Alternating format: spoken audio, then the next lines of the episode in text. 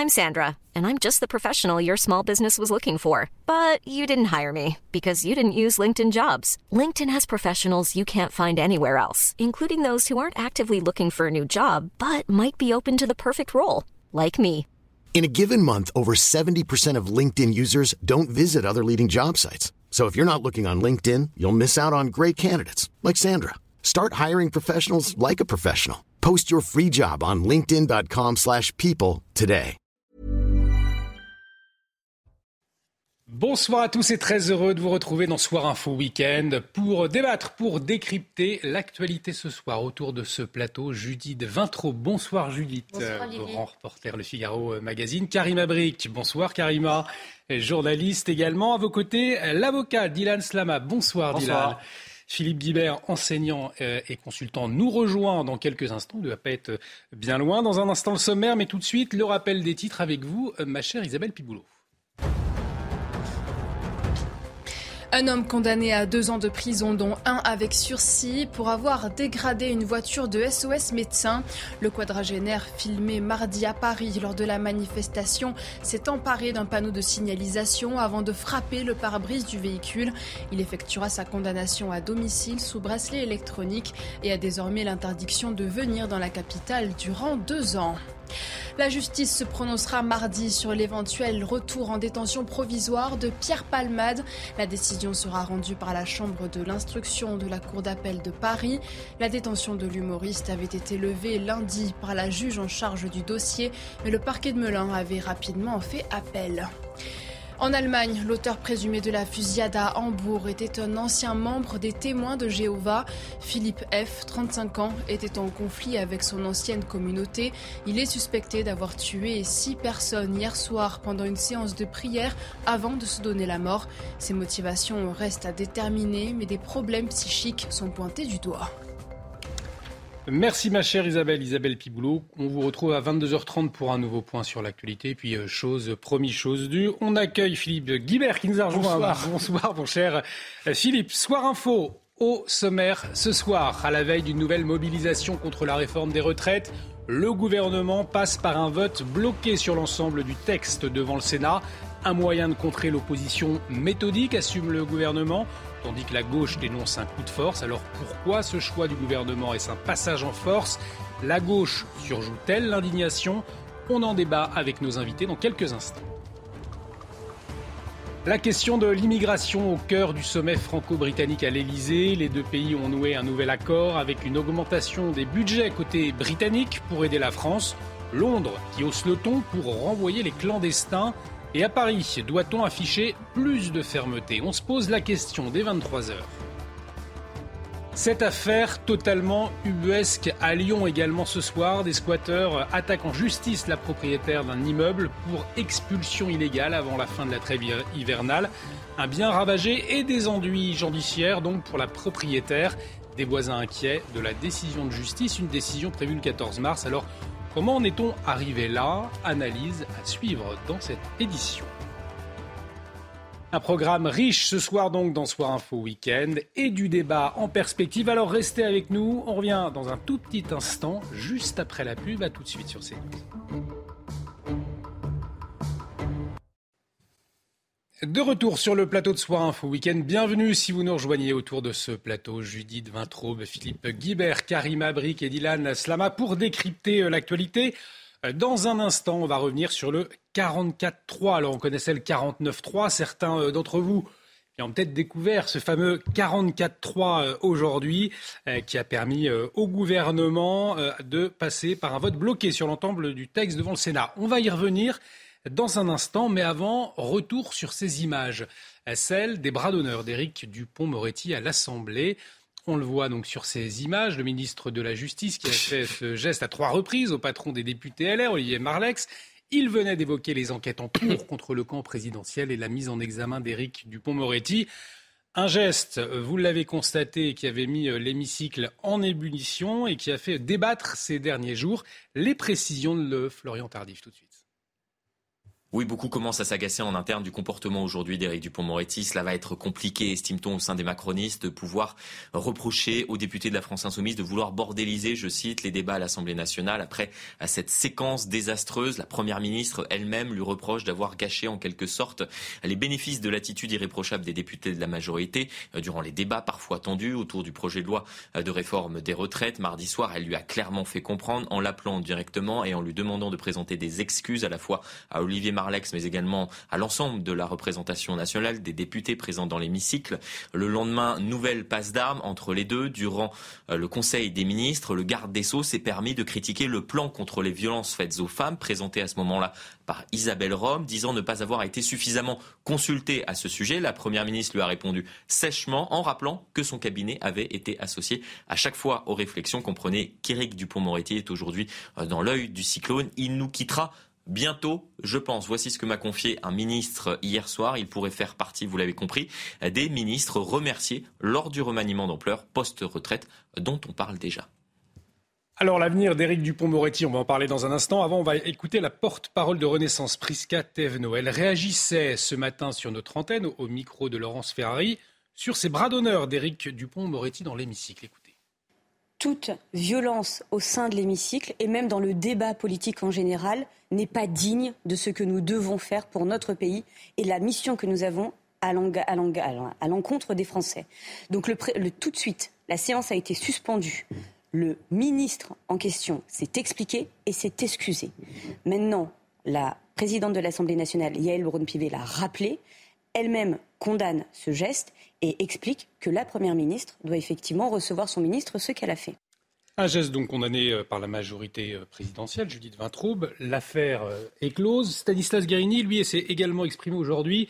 les bras d'honneur d'Éric Dupont-Moretti ne valent pas trois jours de débat. Alors, est-ce que selon vous, on en a trop fait ou au contraire, pas assez?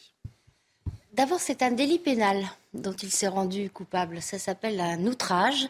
Euh, et Éric Dupont-Moretti, en plus, euh, avait publié une circulaire en 2020 précisément pour demander aux magistrats euh, d'être plus sévères à l'encontre des personnes qui se rendaient coupables d'outrage vis-à-vis des dépositaires de la force publique. Donc vous attendiez, vous attendiez une sanction? Non, non, mais pour qu'on fasse un point juridique, qui peut se plaindre? Qui, qui peut saisir la Cour de justice?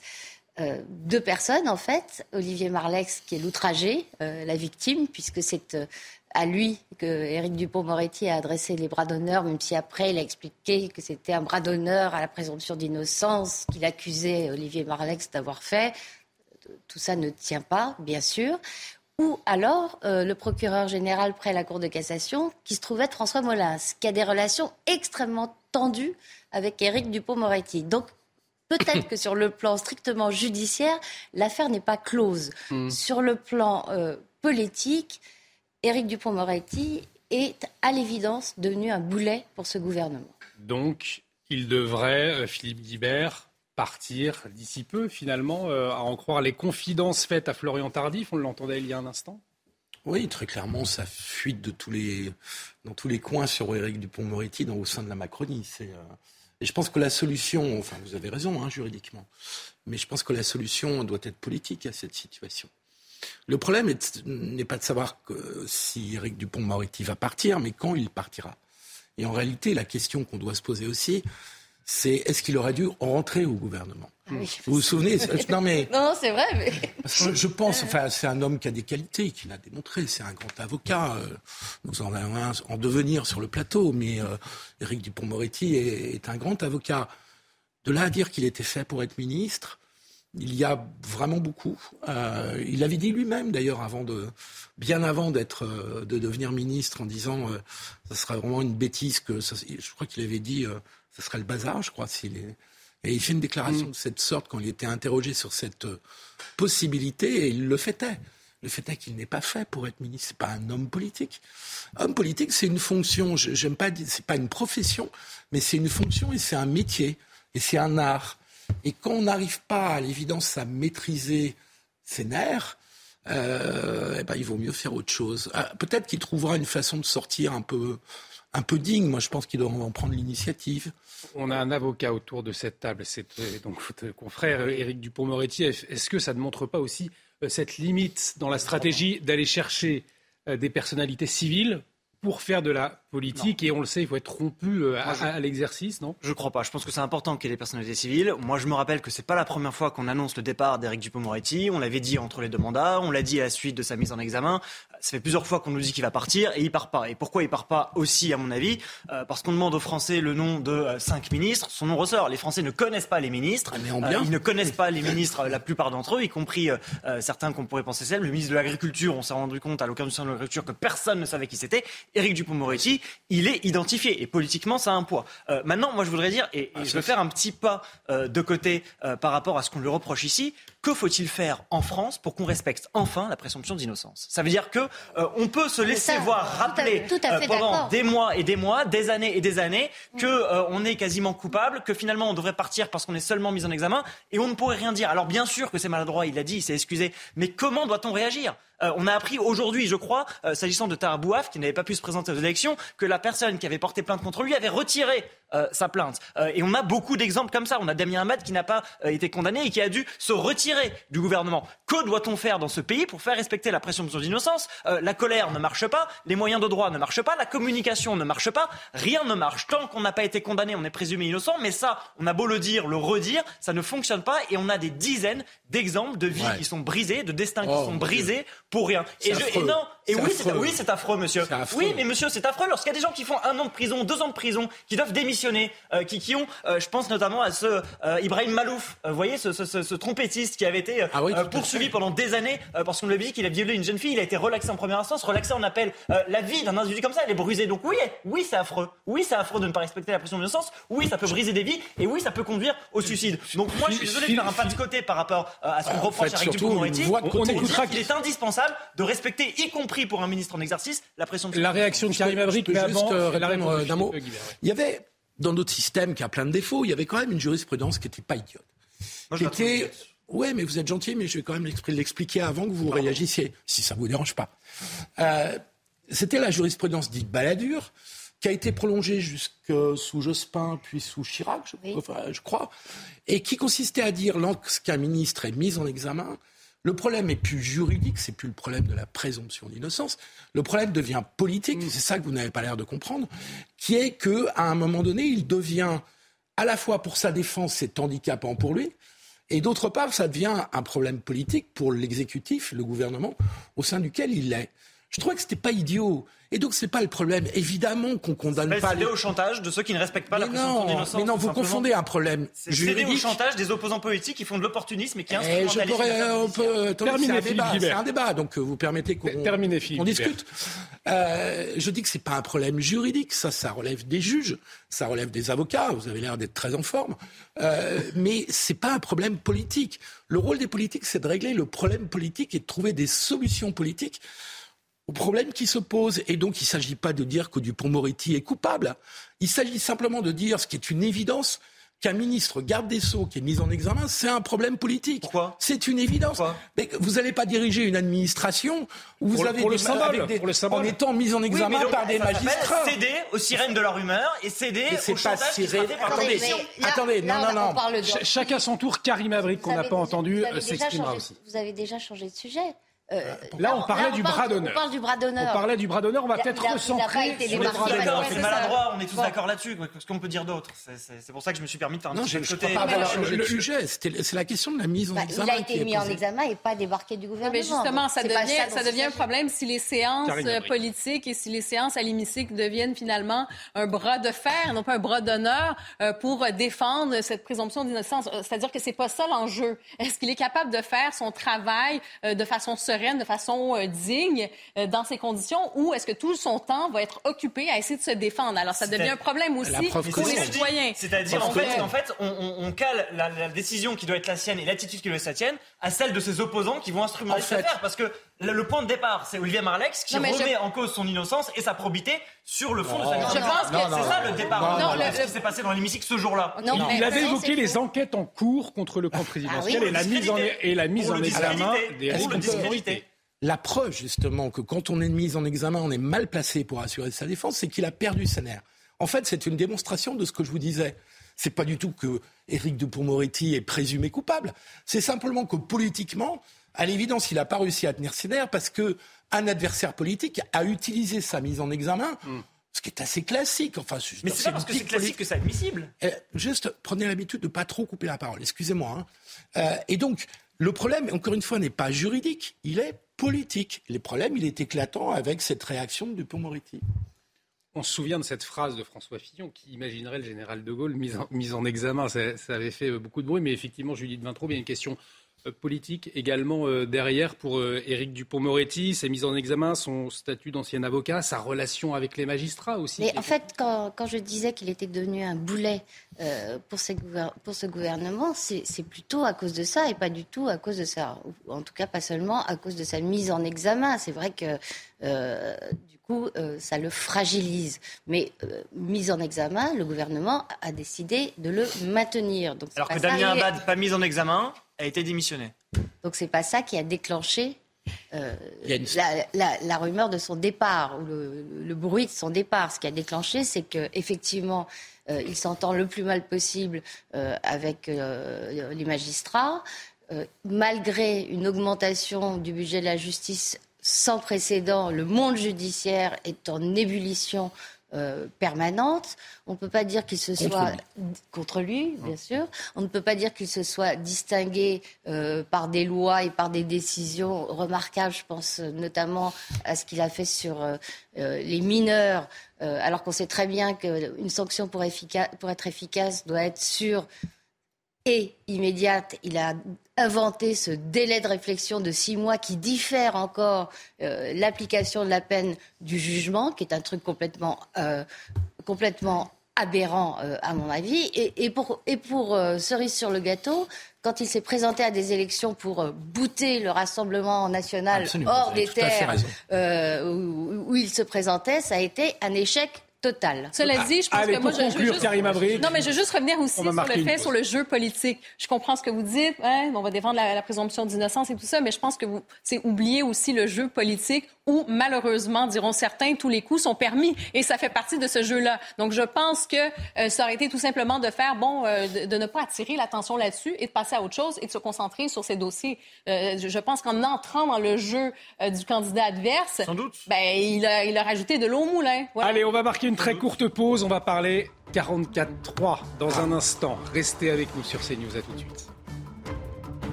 De retour sur le plateau de Soir Info Week-end. Bienvenue si vous nous rejoignez, toujours avec Judith Vintraube. Autour de ce plateau, Philippe Guibert également, Karima Brick et Dylan Slama. Dans un instant, avant cette journée de mobilisation contre la réforme des retraites, le gouvernement choisit de passer par un vote bloqué sur l'ensemble du texte à l'Assemblée nationale. On en parle tout de suite.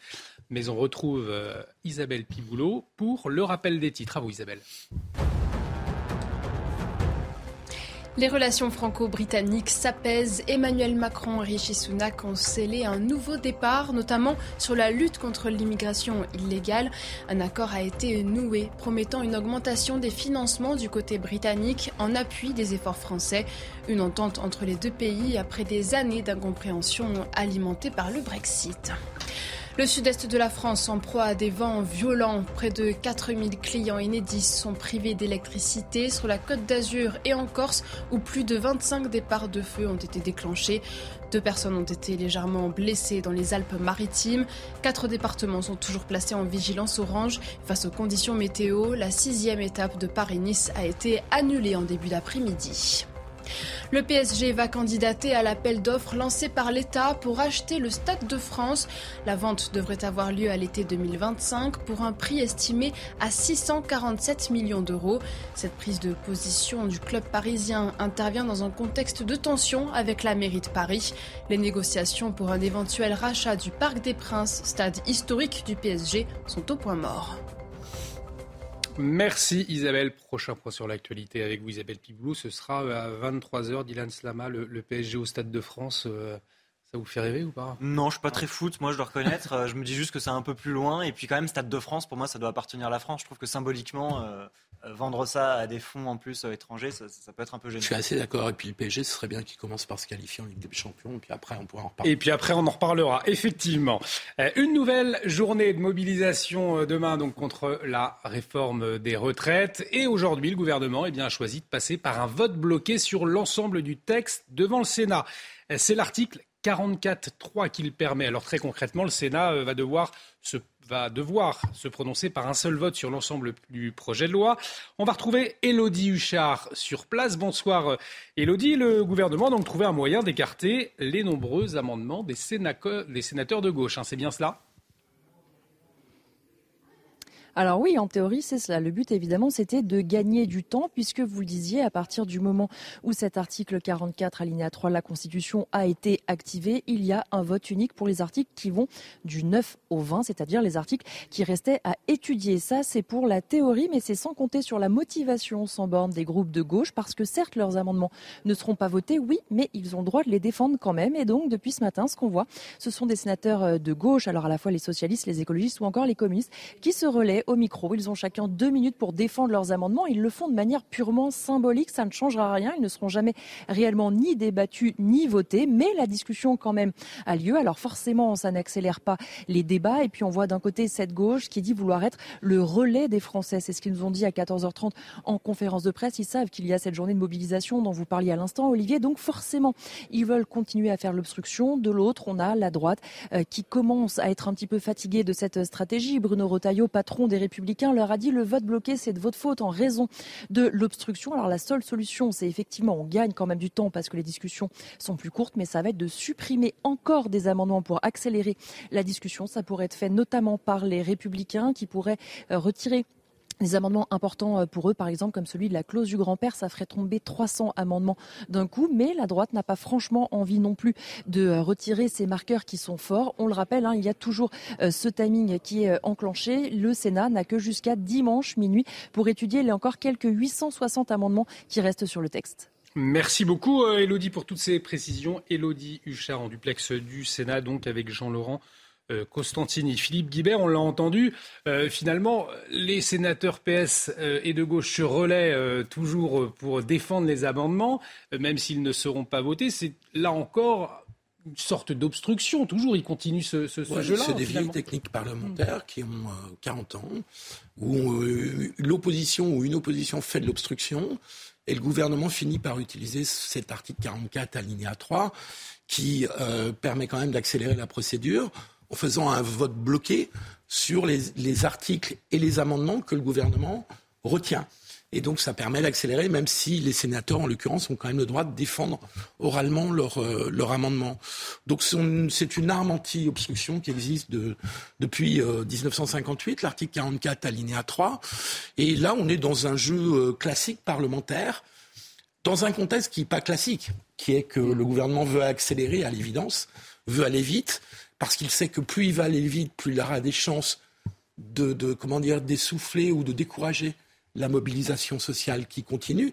Et donc je pense que l'intérêt du gouvernement est vraiment d'accélérer le débat parlementaire par tous les moyens pour éviter de continuer à attiser la mobilisation sociale. Je pense que c'est ça l'enjeu. Et Judith Vintraub, ça veut donc dire que euh, finalement, euh, c'est un message aussi à l'opinion publique euh, du gouvernement qui dit, quoi qu'il arrive, on ira jusqu'au bout. Oui, bien sûr. Et, d'ailleurs, euh, ils sont partis pour, en tout cas au Sénat. Euh, là, le vote du texte euh, est plus que probable, mais le texte qui ira ensuite en commission mixte paritaire, hein, c'est-à-dire la commission composée de 14 parlementaires, 7 députés, 7 sénateurs, qui va s'en saisir le 15 mars. ce texte-là, bah, ce sera le texte de la droite. Ce sera le... De la droite sénatoriale. Eh oui, de la droite sénatoriale, puisque, puisque, à cause de l'obstruction de la France insoumise à l'Assemblée nationale, euh, l'Assemblée nationale n'a rien voté. Donc euh, déjà, elle s'est tirée une balle dans le pied en ce qui concerne euh, les éventuelles modifications qu'elle souhaitait apporter au projet de loi. Donc ça, c'est fichu. En plus, en commission mixte paritaire, il y a donc 14 députés, 14 hmm. sénateurs.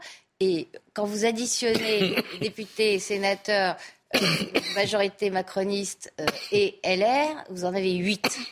8 sur 14, c'est une majorité. Si ça échoue en commission mixte paritaire, ça voudra dire que l'accord qui est en train de négocier, de peaufiner Elisabeth Borne euh, avec les représentants de la droite a capoté.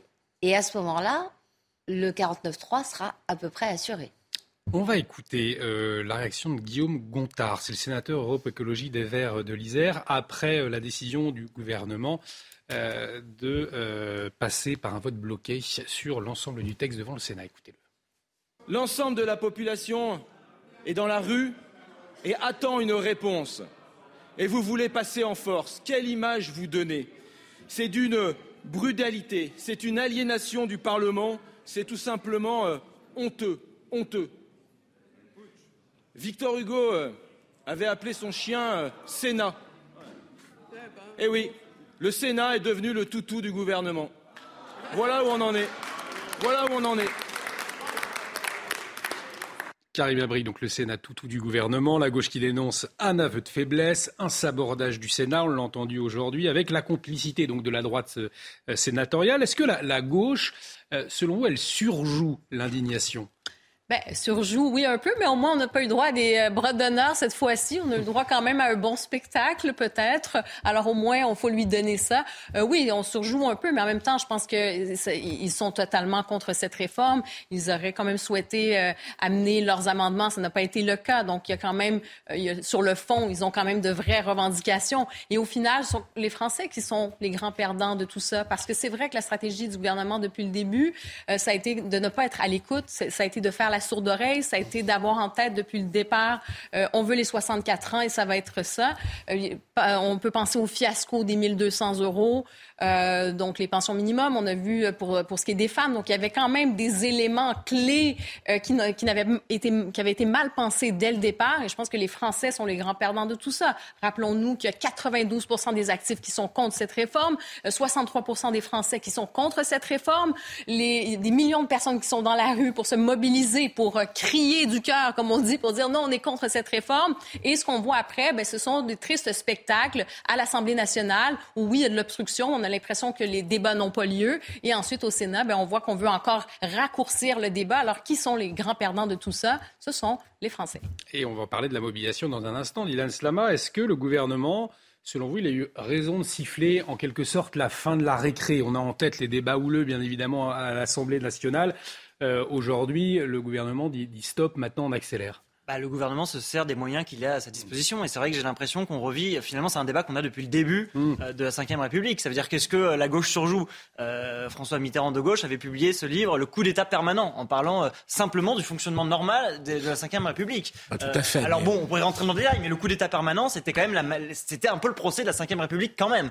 et ce dont on s'aperçoit aussi, c'est que lorsque la gauche arrive au pouvoir, bah, finalement, elle s'en sert aussi. Je crois que c'est Michel Rocard qui a toujours le record d'utilisation du 49.3. et je précise aussi que même lorsqu'elle n'est pas au pouvoir, la gauche euh, bah, se sert des armes qu'elle a à sa disposition. On se rappelle des dizaines de milliers d'amendements, je crois, qui ont été déposés par euh, la France insoumise. Euh, donc chacun se sert finalement des règles du jeu, ça veut dire de la Constitution, pour essayer d'en tirer le meilleur profit. Mais la question qui se pose et qu'on devrait poser si on trouve que ce n'est pas normal, bah, c'est la question des institutions. Est-ce que on doit garder ces institutions qui permettent à un gouvernement de gouverner ou aller vers quelque chose qui permette plus une culture de la, de la coalition et du compromis comme ça se fait en Allemagne ou dans d'autres pays? Voilà, c'est l'efficacité ou le compromis peut être un peu plus lent. C'est l'éternelle question depuis le début de la Ve République, voire depuis le début euh, euh, du parlementarisme à la française. Philippe Guibert, vous vouliez réagir? Non, non, je suis, je suis d'accord avec vous. Euh, mais simplement, même en Allemagne, même en Grande-Bretagne, même en Italie, il y a des outils aussi dont dispose le gouvernement. Alors, c'est pas exactement les mêmes que les nôtres, mais il, il y a quelques équivalents qui fait que le gouvernement a toujours un, un avantage dans les parlements modernes, dans les régimes modernes. Le, le, gouvernement a toujours un avantage dans la discussion parlementaire. Donc ça, il faut aussi l'accepter. Euh, on ne peut pas tout reprocher et son contraire. Donc l'opposition joue son jeu. Hmm.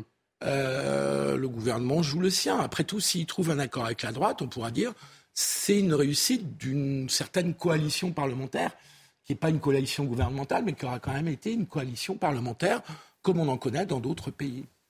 Oui, moi je voulais plutôt réagir au, tableau que dressait Karima d'un pays euh, vent debout euh, contre cette réforme. euh, vous dites qu'une majorité écrasante des actifs est contre cette réforme. Effectivement, une majorité écrasante des sondés, quand on les sonde et qu'on leur demande euh, est-ce que vous voulez partir plus tard à la retraite, disent non. Ce qui est assez naturel d'ailleurs. Je ne connais pas une question de ce type-là qui ait reçu une, mm. une, réponse positive. Les grèves ne sont pas si paralysantes que ça.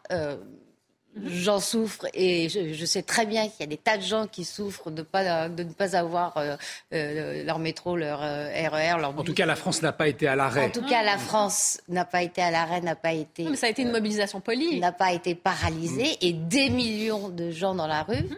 un peu moins à chaque fois.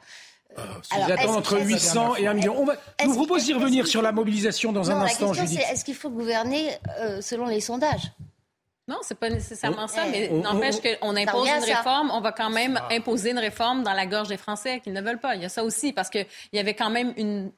Emmanuel Macron n'était pas non plus en majorité absolue, donc il faut garder ça en tête. Je comprends, il essaie de s'entendre avec les Républicains et tout ça, mais il y avait quand même ça à la base, donc de décider de faire une réforme euh, comme celle-ci, il y a une, espèce de réforme technocratique, bureaucratique, euh, comptable, qui ne va même pas arriver en plus ça, à, faire, ça, à, à faire les économies une réformette comptable qui a toutes les chances de voilà. son, La, colère des Français. Je vous propose, on, va en parler dans un instant. Avant, on parlait de la gauche, très remontée. Euh, les syndicats, également très remontés. La CGT Énergie euh, dénonce un 49-3 déguisé parler du, du 44-3 et a mis en garde contre une escalade de la colère. Alors dans ce contexte, Emmanuel Macron a refusé de, de recevoir les syndicats au lendemain d'un courrier euh, envoyé au chef de l'État. Emmanuel Macron qui s'est exprimé cet après-midi sur le sujet de la réforme des retraites. Écoutez-le. Il y a en effet eu des manifestations dans le contexte de la réforme des retraites. Je ne ferai pas ici de politique fiction, parce que ce n'est pas mon rôle. Euh, il y a eu un temps de négociation syndicale, il y a ensuite eu un temps de travail de l'exécutif, il y a ensuite le temps parlementaire à l'Assemblée, puis maintenant au Sénat. Euh, et le Sénat euh, travaille d'arrache-pied et de jour et de nuit pour poursuivre sur ce texte. Il faut respecter ce temps parlementaire sans euh, faire quelques, quelques scénarios de, fiction que ce soit. Et je laisse les sénateurs travailler et les sénatrices travailler avec le gouvernement. Et ensuite, euh, il se trouve que le Parlement suivra les termes de notre Constitution pour qu'un texte législatif puisse aller euh, à son terme. Voilà, le chef de l'État qui dit Je ne reçois pas les syndicats, il faut laisser le temps parlementaire. Il a, il a raison, le chef de l'État? Beau numéro de, langue de bois quand même. Mmh. Parler pour ne rien dire à ce point-là, c'est n'est pas courant. De la part d'Emmanuel Macron lui-même, parce que je, je... arrive qu'Emmanuel Macron dise des choses intéressantes. Là, c'est vraiment parler pour ne rien dire. D'abord avec une énorme... Enfin, voilà, il dit qu'il faut préserver le temps parlementaire et c'est un peu la raison pour laquelle il dit je ne recevrai pas les syndicats. enfin, il dit, il aussi, il y a, eu, le temps de la négociation. Il n'y a pas eu le temps de négociation. En fait, il n'y a pas eu de négociation, de précisément. Je sais plus, il y a eu de l'information, il y a eu des discussions, mais il n'y a pas eu de négociation. Rentrer dans une négociation, c'est dire, vous ne voulez pas des 64 ans, euh, est-ce que vous préférez un allongement de la durée de cotisation? euh, un peu plus fort que ce qu'on prévoit Ça, c'est une négociation. Il n'y a rien eu de tout ça, donc il n'y a pas eu de négociation il y a juste eu des réunions d'information. Il est trop en retrait, selon vous, euh, Karim Abrik, le chef de l'État, sur ce dossier euh, ces derniers jours? Mais non, mais il se protège aussi. Puis de toute façon, même s'il avait une rencontre avec les syndicats, il pourrait, il pourrait décider de faire cette rencontre. Ça serait tout simplement un exercice de relations publiques où il dirait bon j'entends ce que vous me dites tout ça mais vous comprenez la situation ta ta ta. Donc je pense pas qu'on en sortirait de toute façon avec une politique différente. Alors pour l'instant il se met en retrait et le paratonnerre ça reste Emmanuel euh, pas Emmanuel mais ça reste Madame Borne mmh. et ça reste le ministre du SOP et c'est mieux comme ça. Donc euh, il se réservera le droit de parler un peu plus tard s'il le faut à s'adresser aux Français directement. Dylan Slam, je vous donne la parole dans un instant. Écoutez, euh, Philippe Martinez, secrétaire général de la CGT, justement, euh, qui souhaitait être reçu par Emmanuel Macron. Écoutez. La balle est dans le camp du président de la République. Il ne peut pas passer, se passer des choses comme ça dans le pays et que le, celui qui est là pour rassembler tous les Français ne dise rien, se taire dans sa tanière de l'Élysée sans prendre en compte les mobilisations, le mécontentement. Il y a des sondages d'opinion. Ça aussi, ça compte. Slama, euh, raison. Philippe Martinez, quand il pointe du doigt finalement le fait que le Emmanuel Macron se, se terre alors qu'il y a une colère dans la rue. Oui, bah, je suis d'accord. Moi, je pense qu'il se préserve lui. Euh, et donc, pour le coup, il essaye. Je pense qu'il se préserve aussi de ses propres travers. On se rappelle de, de, de, l'époque où, quand même, il y avait à chaque fois des phrases un peu à l'emporte-pièce, les petites phrases, les Gaulois réfractaires, etc. Et j'ai l'impression qu'il sait qu'il peut partir un petit peu et que, du coup, il prend pas trop la parole parce que s'il sait que euh, s'il y allait trop, il pourrait se retrouver à, dérailler euh, peut-être un petit peu. Enfin, dérailler, en tout cas, à dire une phrase qui, qui irait peut-être un petit peu trop loin. Et donc, je pense que c'est peut-être aussi une manière de, se préserver des risques qu'il pourrait encourir lui-même s'il venait à prendre la parole sur ce sujet. Parce que on lui a toujours reproché cette arrogance, on lui a toujours reproché d'être trop euh, frontal, d'être trop direct. Et il sait qu'en fait, quoi qu'il dise, on le lui reprochera, on lui reprochera la manière dont il le dit, les mots qu'il emploie, etc. Et donc se cacher, je mets des guillemets derrière les institutions, bah, c'est effectivement une stratégie euh, peut-être qui n'est pas la plus, la plus bête. En tout cas, Julie Vintraube, il entend pas reculer. Demain, on le disait, nouvelle mobilisation. On annonce entre 800 et 1 million de personnes euh, dans les rues du monde ou pas de monde, blocage ou pas blocage, de toute façon, Emmanuel Macron, c'est clair et net, il ne reculera pas. Non, ça ne changera, euh, à mon avis, rien du tout. Euh, le, paratonnerre Elisabeth Borne, euh, il s'en est déjà pris pas mal à la figure. Mmh. donc, si Emmanuel Macron montait en première ligne, ce que les syndicats lui demandent, ce serait une faute, y compris vis-à-vis de sa première ministre, sa première ministre, pardon, qui continue contribuerait à affaiblir encore davantage. Euh, si lui se met en première ligne, alors là, euh, et Elisabeth Borne et Olivier Dussopt n'ont plus aucune raison euh, d'avoir du crédit auprès de leurs interlocuteurs syndicaux. Il, ne peut pas leur faire ça. Il faut qu'ils les usent euh, à la tâche, quitte, quitte à s'en débarrasser plus tard. Mais pour répondre plus précisément à votre question sur est-ce qu'il peut bouger euh, s'il y a beaucoup de monde demain, je pense qu'il y aura beaucoup de monde et je pense qu'il ne bougera pas parce que sa grande hantise, c'est le blocage, c'est la réédition de 95. Et, j'ai remarqué qu'avant ce fameux mardi où la France était censée être euh, à l'arrêt, les leaders syndicaux évoquaient 95 euh, en, agitant le spectre d'une France totalement paralysée euh, sur plusieurs jours, voire plusieurs semaines. Maintenant, les mêmes nous expliquent qu'évidemment, les situations ne sont absolument pas comparables. Donc eux-mêmes ont abandonné l'idée d'une paralysie totale et durable. En plus, le mouvement dérape. Euh, alors même si ce n'est pas toute la CGT qui se livre à, des coupures sauvages, mm. euh, il y a des actes euh, illégaux, dangereux, voire irresponsables qui sont même pas condamnés, du bout des lèvres. Hein.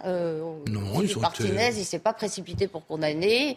il vous explique que lui, il n'aurait pas fait ça. Mais enfin bon, c'est le gouvernement qui est responsable. On va écouter, allez-y euh, Philippe Hier, on, écoutera un, radiologue victime des coupures d'électricité. Justement, il y a une clinique, hein, qui a, il y a un IRM qui ne pourra plus fonctionner pendant plusieurs euh, semaines à cause de ces coupures de la CGT. On va en parler, mais Philippe Bibert, vous vouliez euh, ajouter... Oui, parce que je pense que Philippe Martinez a raison dans la déclaration mm. qu'on a vue. C'est-à-dire qu'un président de la République doit avoir à un moment donné le souci de rassembler. Donc, ce qui est frappant, c'est qu'Emmanuel Macron passe toujours par la contrainte avec une position minoritaire. Il a été élu, il a été élu au premier tour, il faisait 28%. On sait très bien, il lui-même l'a dit le soir de sa réélection, euh, qu'il y a beaucoup de gens avaient voté pour lui sans valider son, projet. Euh, et donc il a été élu par défaut, il le sait très bien. Euh, là, il est sur une réforme qui a le soutien d'un Français sur trois, en gros. et il il ne cherche pas les voies d'un apaisement, d'une sortie par le haut de cette crise. On peut avoir l'imagination politique, mais à aucun moment il a le souci. Il ne se préoccupe pas de, l'opinion publique, de ce que pensent les Français, selon vous? Non. Alors, il est pris, comme tout président, il est pris dans une contrainte quand même. Il faut reconnaître ça aussi. C'est-à-dire que euh, la pression des marchés financiers sur les taux d'intérêt en France, elle n'est pas, c'est pas un fantasme, ça existe. Euh, et que pour les marchés financiers, euh, pour la Commission de Bruxelles, euh, le fait qu'on bouge à l'âge de la, légal de la retraite, c'est un indicateur. On peut le contester, on peut dire que c'est un indicateur idiot, que c'est pas le bon indicateur. N'empêche que c'est un indicateur. Hmm. Et donc il a aussi cette pression-là qui existe sur la signature de la France et sur la, capacité à, emprunter un des taux d'intérêt qui soit euh, euh, supportable. Donc il a cette contrainte incontestable, mais il pourrait essayer de trouver une solution politique en disant écoutez, j'ai bien compris que cette réforme était impopulaire, mais j'ai bien compris aussi que la pénibilité, l'emploi des seniors et quelques autres sujets étaient des gros points de blocage. Et donc j'ouvre tout de suite un chantier là-dessus pour que dans les mois qui viennent, on essaye de trouver des solutions et des améliorations là-dessus. Oui, mais d'ici là, il, veut il faut qu'il tienne jusqu'à la semaine prochaine au moins. Donc à peu près 10 jours. Et plutôt que de jouer l'affrontement, parce que de fait, il joue quand même l'affrontement. Il dit euh, défiler toujours. Et puis euh, essayer Mais là, il reste de moins en moins de journées. Il y, a, dix jours encore. Et pendant ce temps-là, on accélère le débat parlementaire. Donc euh, il n'y a pas de geste d'ouverture. Il aurait pu recevoir les Autre interrogation est-ce qu'il va y avoir une radicalisation, notamment de la CGT? Vous le rappeliez tout hmm. à l'heure, Judith Vintraube. La CGT qui poursuit ses actions. Euh, des grévistes ont coupé l'électricité à Charleville-Mézières. Et conséquence, eh bien, l'IRM de la clinique est aujourd'hui inutilisable. Je vous propose d'écouter Alain Hayem. Il est euh, radiologue justement dans cette clinique il y aurait pu avoir des, conséquences néfastes pour les patients qui étaient en train de, de, passer les examens, y compris en IRM où il y avait une jeune fille euh, de, 13 ans qui, était en IRM et tout s'est arrêté brutalement avec toutes les conséquences que ça aurait pu, ça aurait pu entraîner. Il suffit d'avoir une réaction allergique qui se passe dans, dans, au scanner ou à l'IRM pendant un, arrêt d'électricité où nous serions complètement dans le noir, où nous, nous aurions aucun accès à tous les matériels de réanimation une personne, bon, c'est exceptionnel les, réactions allergiques, mais ça peut quand même se, passer et on en a vu. Et si ça se passe dans un noir complet, sans électricité, sans, rien, ça, peut entraîner des, conséquences néfastes extrêmement, extrêmement dommageables. Et là, Dylan Slamage m'adresse bien évidemment, la CGT risque gros finalement avec ce, type d'action. Il peut y avoir mise en danger de la vie d'autrui. C'est ce qu'on entendait euh, dans la boîte oui, Alors il y, a deux choses. Déjà, la première, c'est la CGT. Euh, je ne sais pas si c'est la CGT, c'est les individus qui ont opéré euh, ces choses-là. donc, Ça a été revendiqué par la CGT. Oui, mais bon. Mmh. par les individus, des, des, adhérents de la CGT. Voilà. Exactement. C'est pour ça qu'à mon avis, c'est plus ces individus-là. Euh, et deuxièmement, sur une éventuelle condamnation pénale, euh, à mon avis, ça ne tiendrait pas notamment la mise en jeu de la d'autrui, parce qu'il manque quand même euh, un élément fondamental pour condamner une personne, c'est l'élément intentionnel. ça veut dire que moi, je pense, alors je peux me tromper, mais qu'on a là affaire à de la bêtise, à de l'inconscience, mais qu'à aucun moment il n'avait envisagé ceci. Et je pense à des risques aussi graves. Et je pense que s'il l'avait su, il ne l'aurait pas fait. donc oui, c'est stupide, oui, c'est grave, oui, c'est illégal, mais je pense qu'il n'avait pas conscience de cela. Donc je ne suis pas en train de dire qu'il ne faut pas dramatiser je suis en train de dire que si vous voulez, c'est comme quand on voyait aussi le, la voiture de SOS euh, médecin euh, caillassé. Voilà, c'est toujours euh, les actes qui sont un peu condamnables sur le côté et ce qui sont révélateurs de quelque chose qui se trame vraiment de manière vraiment avec beaucoup d'ampleur dans le pays et même dans le mouvement de la CGT. Oui, c'est une forme de radicalisation. Alors vous, parliez de la voiture de SOS médecin caillassé à Paris. Un homme a été condamné à un an de prison, hein, tout de même. Hein. On l'a appris cet après-midi. pour la CGT, on voit d'ailleurs les images que vous aviez pu suivre en direct sur CNews lors, lors de la grève. Est-ce que pour la CGT, les adhérents de la CGT, on peut s'attendre, là encore, Philippe Guibert, à une condamnation Pour le moment, oui, bon, moi j'entends ce que vous dites. Euh, je ne suis, pas, suis pas un juriste spécialiste de ces questions-là. À l'évidence, c'est complètement stupide et quelque peu irresponsable d'avoir fait ce qu'ils ont fait. Euh, Est-ce qu'on peut s'attendre à une radicalisation dans les bah, prochains jours de la CGT avec un danger pour la France Évidemment, parce que vous avez en plus une, il y a une double circonstance qui facilite la radicalisation la situation politique et sociale, euh, qui est que vous avez un exécutif qui a l'air de dire euh, allez-y, bloquez si vous êtes capable. Hein. et puis il y a un deuxième élément qu'on oublie un petit peu, c'est le congrès de la CGT. C'est pas par hasard que cette stupidité irresponsable a été commise par des adhérents de la CGT.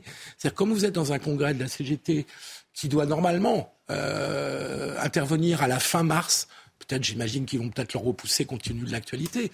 Mais euh, c'est la succession de Philippe Martinez qui se joue.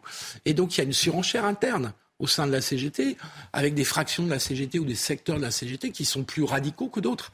Et donc vous avez une machine à, radicalité qui est doublement en route par le contexte et par le congrès de la CGT. Alors peut-être pour terminer, dans un instant, on va revenir sur cette euh, rencontre, ce sommet franco-britannique sur la question de l'immigration, mais euh, peut-être pour conclure sur ce sujet de la réforme des retraites et la colère des Français, eh bien, euh, on, selon un sondage CNews qui a été publié cette semaine, jeudi, eh bien, plus d'un Français sur deux se dit très en colère contre la politique économique et sociale menée par le gouvernement. on voit les précisions de Solène Boulan et puis on en dit un mot ensuite. Selon un sondage CNews, 82% des Français assurent être en colère contre la politique économique et sociale du gouvernement. 51% d'entre eux se disent très en colère, lorsque 31% le sont un peu. Dans le détail, les partisans de la France insoumise sont les plus en colère contre la politique du gouvernement, à 86%. Ils sont suivis des écologistes à 60%. Les socialistes, eux, ne sont que 45% à se dire très en colère. À droite, la politique économique et sociale de l'exécutif est très contestée, notamment chez les partisans du Rassemblement national. Ils sont 76% à se dire très en colère.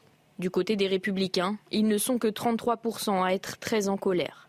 Sans surprise, les soutiens du parti présidentiel Renaissance sont les plus tolérants envers les choix du gouvernement, avec seulement 21% de partisans de la majorité à se dire très en colère. Alors, les raisons de cette colère, la question des réformes des retraites, on en a longuement parlé, mais pas seulement. Il y a aussi l'inflation ou encore l'assurance chômage. Alors, cette colère, euh, est-ce qu'elle est résignée euh, Est-ce que c'est une colère qui pourrait se transformer?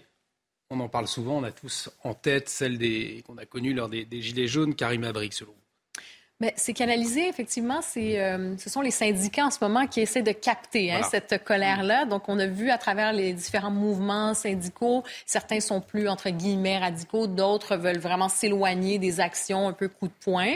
Alors, est-ce que ça pourrait se radicaliser? Je pense que les Français, en général, le Français moyen est assez pacifique. Hein? Il ne va pas nécessairement se mettre à faire vraiment des violences et même, au contraire, condamne les violences. Mais ça n'empêche pas cette colère. Et je l'ai dit, il y a eu la stratégie d'un peu du cri du cœur les gens sont descendus dans les rues de façon assez polie pour dire, ben, on espère que le gouvernement, avec cette stratégie, va nous écouter, retirer cette réforme, ou à tout le moins l'aménager pour qu'elle soit plus acceptable aux yeux des Français. Ça ne s'est pas passé. Donc là, on est à la vitesse 2. Et comme je le disais, c'est repris par les syndicats et il y a une tentation, possiblement, effectivement, d'y aller avec des coups d'éclat un peu plus euh, euh, un peu plus consistant, disons-le comme ça, parce que ça n'a pas fonctionné. Donc, comme vous dites, est-ce que ça va être un peu à l'image des Gilets jaunes? Certains se disent, ben écoutez, de toute façon, vous avez vu, le mouvement pacifiste, ça ne fonctionne pas. Il faut faire des coups d'éclat, il faut bloquer. Et euh, la dernière manifestation, la France n'était pas bloquée. Elle, a elle boitait hein, un peu, mais elle n'était pas à l'arrêt. Alors, est-ce que cette semaine qui va être décisive, ça va être la semaine où est-ce qu'on peut voir des choses un peu plus radicales? C'est une possibilité, oui. Et, c'est vrai, des choses plus radicales. en, tout cas, la fermeté, on peut le souligner, on est passé assez vite, mais sur cette condamnation euh, concernant euh, ce, manifestant contre cette voiture de SOS médecins, euh, on l'avait vu en direct lors de, la manifestation, on va peut-être pouvoir revoir l'image. Effectivement, deux ans de prison, Judith Vintraube, un enferme avec sursis condamnation assez sévère, vous nous disiez, Dylan Slaba, c'est aussi un, signe, peut-être avant ces journées de mobilisation, euh, la justice qui mhm. montre sa fermeté. Oui, apparemment, euh, l'individu en question euh, était fiché S aussi. Était mm. fiché S, donc pour activité radicale. On ne sait pas de quelle nature, on n'a pas d'informations plus précises pour l'instant. apparemment, il n'en était pas à son premier acte mhm. de violence et, et d'incivisme moi, je suis agréablement surprise qu'enfin euh, la justice se montre ferme.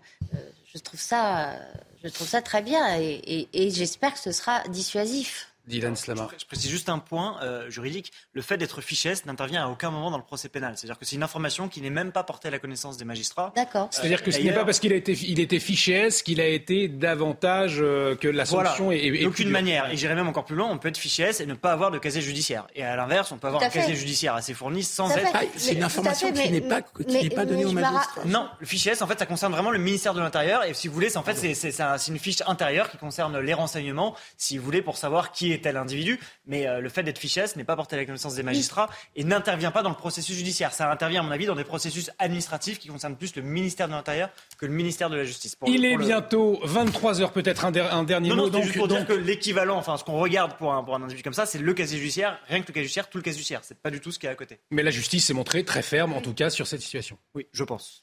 Il est bientôt 23 heures. Dans un instant, on va revenir sur ce sommet franco-britannique, notamment sur la question de, l'immigration. Il y a eu un, accord, notamment euh, euh, financier, euh, un budget en tout cas en hausse du côté des Britanniques pour venir aider les Français sur cette question de l'immigration du côté de la Manche. On en parle dans un instant, mais tout de suite, il est 23 heures. On retrouve Isabelle Piboulot pour le rappel des titres. C'est à vous, Isabelle. Un homme condamné à deux ans de prison, dont un avec sursis, pour avoir dégradé une voiture de SOS médecins. Le quadragénaire, filmé mardi à Paris lors de la manifestation, s'est emparé d'un panneau de signalisation avant de frapper le pare-brise du véhicule. Il effectuera sa condamnation à domicile sous bracelet électronique et a désormais l'interdiction de venir dans la capitale durant deux ans. Demain, au cinquième jour de la grève reconductible des transports, la SNCF prévoit toujours un trafic perturbé tout au long du week-end, avec la moitié de ses TGV supprimés ainsi que 60% de ses TER. À la RATP, le trafic sera normal sur la plupart des métros, avec quelques perturbations sur les lignes 8, 12 et 13. Les RER e seront les plus touchés, avec respectivement un train sur deux pour le A et deux sur trois pour le B. Victor Orban sera reçu par Emmanuel Macron lundi, un dîner de travail avant le Conseil européen des 23 et 24 mars. Le Premier ministre hongrois navigue à contre-courant de ses partenaires européens sur la guerre en Ukraine. Les deux dirigeants aborderont donc le sujet, mais aussi le renforcement de la compétitivité européenne, les questions d'énergie et le soutien à l'industrie européenne de défense. Politique d'échec ne paye pas de retour sur le plateau de Soir Info Week-end. Merci Isabelle Piboulot. Prochain point sur l'actualité à 23h30. Autour de ce plateau, si vous nous rejoignez, euh, Judith Vintraube, Philippe Guibert, Karim Abric et Dylan Slama. On a parlé euh, pour cette première partie d'émission, bien évidemment, de la mobilisation à suivre contre la réforme euh, des retraites. Les syndicats parlent d'une situation explosive. On va suivre tout ça, bien évidemment, de très près sur CNews. Autre actualité de ce vendredi, le Premier ministre britannique, euh, Rishi Sunak, qui a reçu aujourd'hui à l'Élysée, qui a été reçu à l'Élysée par Emmanuel Macron. Alors, les deux pays ont noué un nouvel accord pour freiner l'immigration illégale depuis la France, avec une augmentation sensible des financements du côté britannique en appui des efforts français, alors que les euh, Britanniques envisagent désormais eh d'expulser les clandestins dans un délai de quelques semaines. Alors de quoi s'agit-il? Les précisions de Vincent Fandège et on en parle ensuite. Ces personnes prenant la mer pour le Royaume-Uni pourraient bientôt ne plus être en mesure de demander l'asile outre-Manche. C'est en tout cas l'initiative du gouvernement britannique qui entend également expulser tout clandestin dans un délai de quelques semaines. Une politique excessive selon cette sénatrice Les Républicains, mais qui pose les bonnes questions. Il y a un migrant qui arrive, on le renvoie n'importe où, ça c'est juste pas comme ça qu'il faut euh, régler les choses. Moi je crois sincèrement que, y compris pour nous la France, il faut qu'un migrant qui arrive sur le territoire français de manière illégale se dise pas de toute façon je suis là définitivement. Parce que c'est ce qui se passe en gros aujourd'hui. Donc il n'en a rien à faire d'être dans l'illégalité. Pour Georges Fenech, la France manque également de fermeté. On n'a pas été capable d'avoir des accords bilatéraux avec les pays du Maghreb, notamment pour tout ce qui est obligation de quitter le territoire. Ce qu'il faudrait faire, c'est peut-être une politique migratoire, déterminer des quotas d'immigration par métier, par exemple. Revoir peut-être aussi sans doute la question du regroupement familial, qui est devenu une véritable immigration euh, première, si vous voulez. Des mesures qui pourraient être intégrées dans le projet de loi immigration. Le texte sera examiné au Sénat à la fin du mois. Avant de revenir sur les politiques euh, migratoires à la fois britanniques euh, et, françaises, peut-être un, mot sur ce nouvel accord pour freiner l'immigration illégale euh, depuis la France, avec cette augmentation sensible des financements du côté britannique en appui des efforts français. Alors est-ce que la, solution, elle est, elle est, financière, Philippe Guibert, selon vous? Est-ce que rajouter des moyens financiers, un budget plus important, est-ce que ça va régler le problème de ces clandestins qui tentent à tout prix finalement euh, de, rejoindre euh, le Royaume-Uni. Ça ne va certainement pas empêcher des clandestins de tenter de passer au Royaume-Uni. Ça arrange peut-être le gouvernement français euh, pour mettre en place les dispositifs et les financer, les dispositifs qui sont nécessaires dans le nord de la France, à l'endroit où les clandestins arrivent, mais ça ne va pas en freiner quelques flux de clandestins que ce soit. c'est la question des accords du Touquet qui avaient été négociés sauf erreur de ma part, sous Nicolas Sarkozy, euh, et qui fait que la frontière extérieure de la Grande-Bretagne euh, est en France. Et donc c'est la France qui a à gérer ça. Donc que les Britanniques nous donnent un peu plus d'argent, hum, bien, c'est tant mieux. Euh, mais ça ne résout pas complètement le, problème et ça va arrêter aucun flux de clandestins. Non, ah, Allez-y. Si je peux me permettre, la, question essentielle, c'est celle que soulève la mesure de Régis Sunak. Je suis, je suis étonnée d'ailleurs que Jacqueline Sage-Brignot euh, trouve que c'est n'importe quoi parce que. Politique, elle parle d'une politique excessive, oui. Oui, parce qu'en fait, c'est une mesure. Ça revient à dire que toute entrée illégale vaut expulsion. Mm. vos décisions d'expulsion. C'est une mesure qui a été prônée par la totalité euh, des candidats euh, républicains à la primaire, euh, que ce soit Éric Ciotti, Valérie Pécresse, Xavier Bertrand. L'externalisation des demandes, ce que l'Angleterre essaye de faire avec le Rwanda, mm. par exemple, c'est quelque chose qu'Emmanuel Macron lui-même avait envisagé. Aujourd'hui, il n'en parle plus.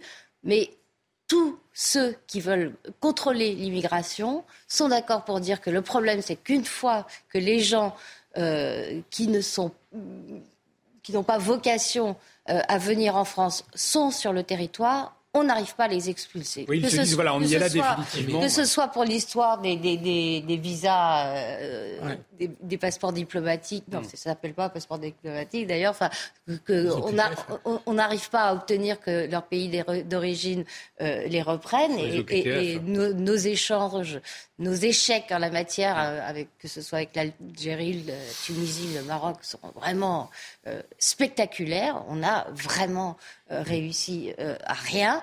Donc la question est, puisqu'on ne peut rien faire une fois euh, que des étrangers qui n'ont pas vocation euh, à devenir français euh, sont ici, puisqu'on n'arrive pas à les expulser, il faut les empêcher de venir. Juste une, petite question, juste une petite question pour être sûr d'avoir bien compris la politique britannique ou l'intention britannique. C'est-à-dire, je suis afghan et je veux être réfugié en Grande-Bretagne. Et donc, il va falloir que j'aille au Rwanda pour faire ma demande de droit d'asile. Est-ce que j'ai bien compris Non. Est-ce que j'ai mal compris? Alors, non. Euh, à mon avis, mais je ne suis pas spécialiste de la, des propositions que, que vient de faire le Premier ministre britannique. À mon avis, ce qui va se passer, c'est ce qui s'est passé d'ailleurs pour les Afghans qui voulaient aller en France, c'est qu'il y, y, a un contact avec les représentants français sur place, ce soit l'ambassade. Voilà, c'est ça, il faut qu'il y ait un contact en amont. Si le, clandestin, si le clandestin arrive sur le territoire euh, et dit voilà, je fais une demande d'asile sans, avoir, sans eh avoir préparé cette Donc je arrivée en amont, par les talibans. d'être euh, renvoyé. Eh oui, mais je suis pourchassé par les talibans et je fais faire drink-drink au consulat de France. C'est ce qui s'est passé. Alors, j'essaie de comprendre. Effectivement. Rappelez-vous, c'est ce qui s'est passé en Afghanistan. Mmh. Dylan Slama, justement, il y, a énormément d'interrogations juridiques avec cette, cette, mesure britannique. Est-ce que c'est un levier, effectivement, que la France pourrait éventuellement euh, actionner ou ça vous semble très compliqué. Philippe Guibert vient de, de, non, trouver une vraie problématique. Hein, non, non, mais c'est vrai. Ça, non, mais ça pourrait être un levier. Maintenant, c'est vrai que juridiquement, c'est compliqué. Mais c'est vrai que les, les, les, obstacles, à mon avis, euh, euh pour essayer, par exemple, de diminuer le nombre d'OQTF ou d'augmenter le nombre d'OQTF qui seraient exécutés, ils sont de nombreux ordres. D'après moi, euh, il y a un obstacle diplomatique, on l'a dit, avec les laissés-passer consulaires. Hein, c'est ça, consulaires, merci. Euh, qu'on n'arrive pas à obtenir, du fait notamment peut-être d'une histoire un peu, euh, un peu tumultueuse avec certains pays du Maghreb. C'est un exemple parmi tant d'autres de, de, ce qui peut rendre des choses un peu moins fluides. il y a aussi une difficulté numérique parce qu'on sait que les centres de rétention, il y a à peu près 10 000 places ou 15 000 places, entre 10 et 15 000 places en France. Euh, alors on sait qu'il y a à peu près 100 euh, 000, plus de 100 000, 115 000, 120 000 au QTF par an. Donc on voit donc qu'il y a un problème. Euh, en plus, on ne peut pas être gardé plus de 90 jours dans, une, dans un centre de rétention en France, alors qu'il il y a quand même des délais, etc., des délais d'appel. donc le délai de 90 jours parfois est un peu trop restreint. Il faut savoir qu'il y a quand même des pays où les délais sont quasiment illimités, ce qui pose problème aussi hein, pour un individu d'être enfermé quand même sans être en étant privé de liberté pendant 90 jours, c'est déjà extrêmement long. Et il y a aussi, pour revenir à ce que vous disiez, des obstacles juridiques. Par exemple, pour reparler encore une fois des OQTF, euh, très souvent, ce sont, vous savez, des grilles où il faut cocher des croix et donc euh, les fonctionnaires cochent des croix. Et donc très souvent, euh, bien sûr, elles sont irrégulières et donc c'est aussi pour ça que parfois les appels prospèrent parce que lorsque c'est fait de manière aussi machinale et de manière aussi industrielle, eh bien, ça pose de nombreux problèmes juridiques qui ne permettent pas toujours de pouvoir expulser ou d'exécuter les OQTF dans des conditions régulières. Pour revenir sur la volonté du Premier ministre britannique Sunak, on va voir ce qu'il a déclaré précisément. Euh, si vous arrivez de manière irrégulière, vous ne pouvez pas demander l'asile, vous ne pouvez pas bénéficier de nos protections contre l'esclavage moderne, donc contre les passeurs. Il s'adresse aux, passeurs. Mmh. Vous ne pouvez pas faire de demandes fallacieuses liées aux droits humains et vous ne ah. pouvez pas rester. Voilà, Karim. Oui, c'est parce que en fait, ce qu'on voit, c'est un changement de ton total, un changement de message. Parce qu'au cours des dernières années, on pourrait même, et ça remonte à peut-être, on pourrait même dire des, décennies, euh, on envoyait le message un peu qu'on est un peu bloqué. On est oh, évidemment, on est pour les grands principes du droit d'asile. Et initialement, quand on revient au principe du droit d'asile, c'est quoi? C'est si vous êtes persécuté dans votre pays, si vous fuyez la guerre. Mais au fil des années, au fil des décennies, le droit d'asile a été dévoué et c'est devenu une filière d'immigration économique qui ne porte pas son nom et qui est, euh, j'allais dire justement aussi détourné par des passeurs, par des vraiment des réseaux criminels qui profitent de la misère des gens, euh, qui souhaitent s'installer ailleurs pour une nouvelle vie ou quoi que ce soit, et qui les mettent aussi dans des situations très difficiles. Alors avec le, le, Royaume-Uni, il essaie de, de, tracer sa propre voie, de sortir un peu de ce logiciel, de dire on est prisonnier de ça et on doit finalement accueillir euh, toute personne qui décide de venir s'installer euh, au Royaume-Uni, parce que c'est un peu ça aussi le problème en Europe, c'est que les gens si vous décidez de, venir vous installer, euh, les hmm. pays se disent, ben on n'a pas le choix d'accepter finalement tout le monde. C'est un peu ça le problème. Alors là, il y a, un changement de ton et euh, plusieurs pays se disent, ben écoutez, on ne peut plus accepter euh, autant de gens qu'on souhaiterait peut-être parce qu'on est obligé de les accueillir dans des conditions, on l'a vu, hein, des fois c'est sous des tentes ou des, des, ça met une pression sur les services sociaux. Alors c'est un message qu'il envoie et oui, ça peut sembler peut-être drastique parce qu'il y a la Cour européenne des droits de l'homme qui, ne veut pas, qui n'entend pas mm. ce que ça se passe comme ça. Euh, il y a les Nations Unies également. Et pour revenir peut-être sur la question du Rwanda, euh, bon, maintenant, on est dans ce nouveau projet de loi où on ne veut pas justement, euh, on va dire non, si vous êtes arrivé illégalement, vous allez être envoyé. Pour ce qui était du Rwanda, c'était en attendant que vous faites votre demande, ça ne se passera pas au Royaume-Uni. Si vous êtes arrivé illégalement, ben, finalement, vous allez repartir. Et, en attendant la Rwanda. Exactement, oui, littéralement. Et c'est Boris Johnson qui avait essayé de faire passer ça, mais euh, c'était donc la Cour européenne des, droits de l'homme qui avait saisi un dossier d'un Irakien et euh, le vol n'était pas parti finalement. Parce que dans tout ça, il y, a un point qui Comme on fait avec la Turquie, on finance des centres à l'extérieur du pays pour garder les gens en hmm. attendant que leurs demandes qui ont été faites auprès euh, des représentants du pays en question à l'extérieur, notamment pour les réfugiés. On a juste vous dire, par exemple, au Canada, par exemple, au Canada, il y a des réfugiés. Euh, on accueille des réfugiés et ça se fait à distance. Comment ça se fait? Ben, On a accueilli des Syriens, on a accueilli des Afghans, on a accueilli des personnes issues des pays d'Afrique. Donc, ça se fait quand même de l'extérieur. Mais nous, on les accueille donc au pays au Canada, mais ils ont pas on appelle les hotspots. C'est ça. D'accord. Euh, ok, ça j'ai bien compris. Il y a un point qui me gêne quand même. Mhm. C'est euh, pour qu'une demande, le Premier ministre britannique dit des demandes fallacieuses. C'est-à-dire qu'on est préjugé quand on est arrive illégalement dans ce pays, on est préjugé comme étant une demande fallacieuse. Mais on n'en sait rien. Je ne doute pas qu'il y ait des demandes fallacieuses. On est tous d'accord qu'il y a des abus du droit, des demandes de droit d'asile. On est tous d'accord là-dessus. Mais comment pouvez-vous préjuger que la demande est fallacieuse? C'est ça que je ne comprends pas. Rajouter peut-être un point. Oui, pardon. Euh, juste parce que je comprends, ils osent le ton, mais il faut quand même se rappeler une réalité, c'est qu'il y a des dizaines ou des centaines de personnes qui se noient euh, mmh. tous les ans pour rejoindre euh, l'Europe occidentale. Euh, croire que hausser le ton ou qu'être plus répressif ou de mieux appliquer les expulsions euh, ou de dire on ne vous accueillera suffira à dissuader des gens qui sont prêts à mourir pour traverser la Méditerranée, à mon avis, c'est ne pas comprendre, pas pour tous évidemment, mais c'est aussi ne pas comprendre quand même ce qui conduit un certain nombre de personnes à vouloir rejoindre l'Europe occidentale. Non, Donc de toute évidence. Je ne crois pas, c'est l'inverse. Si vous dites, si vous arrivez par cette voie-là, de toute façon, votre demande ne sera rejetée, elle ne sera même pas examinée. À mon avis, c'est plutôt. Ça peut empêcher les, empêcher les appels d'air. Je pense, bien sûr. Ça me paraît très arbitraire comme décision de dire si vous arrivez illégalement, c'est forcément fallacieux. Ah, c'est une décision politique, oui. Oui, oui, non, mais euh, qui, peut discuter. Euh. Il, faut en plus souligner que le Premier ministre britannique est soumis à une pression de son opinion, puisque le Brexit portait en lui une promesse, justement, mmh, qui n'a pas été tenue. reprendre le contrôle. Et qui n'a pas été tenue. Donc c'est vrai que c'est un, argument pour les, les, Brexiteurs qui n'a pas tenu, effectivement, sur cette question de l'immigration, en tout cas. Non, mais attendez, parce qu'on parle du Brexit, mais je vous ai parlé tout à l'heure de Boris Johnson qui a essayé de faire des choses. C'est la Cour européenne des droits de l'homme qui est retenue là-dessus, c'est les Nations Unies. Il y a une question juridique. Il y a quand même, c'est pas juste une question, c'est le Brexit. Le Brexit, ça n'empêche pas les gens de vouloir venir s'installer là-bas. Ça n'a rien à voir avec le Brexit. Au contraire, peut-être que maintenant, je pense que s'ils arrivent avec une proposition comme ça, c'est qu'ils se sentent peut-être plus en marge de dire on veut décider pour, décider pour nous-mêmes. Hmm. On, peut, on peut reprocher la situation. on peut dire que non, écoutez, ça ne fait aucun sens parce qu'on va,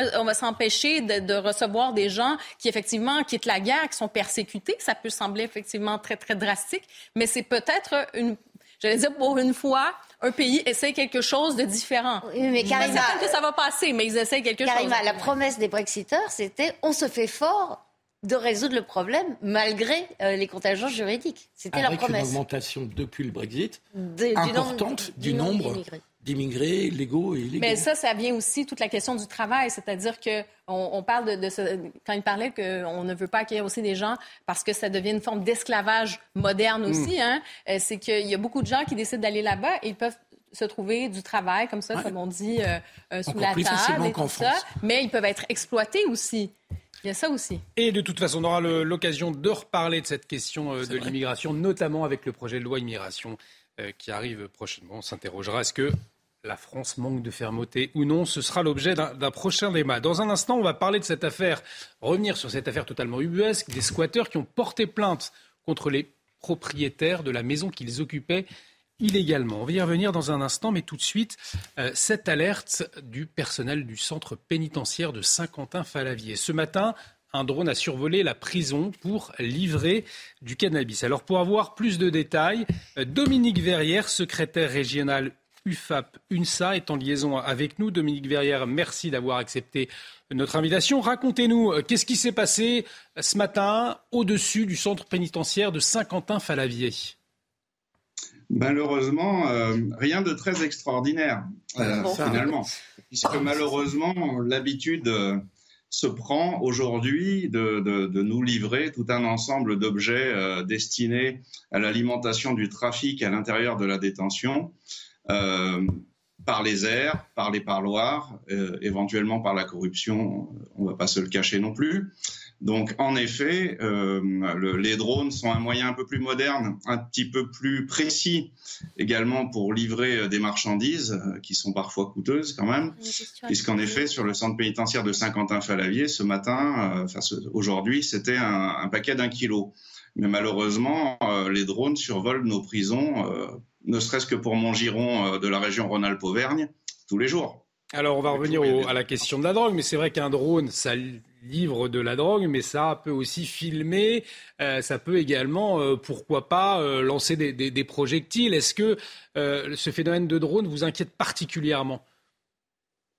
Non, ça se développe. pour le moment, on voit, voit pas quelque chose de très différent en termes de colis par rapport à ce qu'on pourrait trouver habituellement dans les projections, si vous voulez. Les projections, c'est ce qu'on jetait par-dessus les murs qui contenaient très généralement euh, des téléphones portables, euh, du hashish, euh, en certaines périodes de la nourriture, de la viande notamment.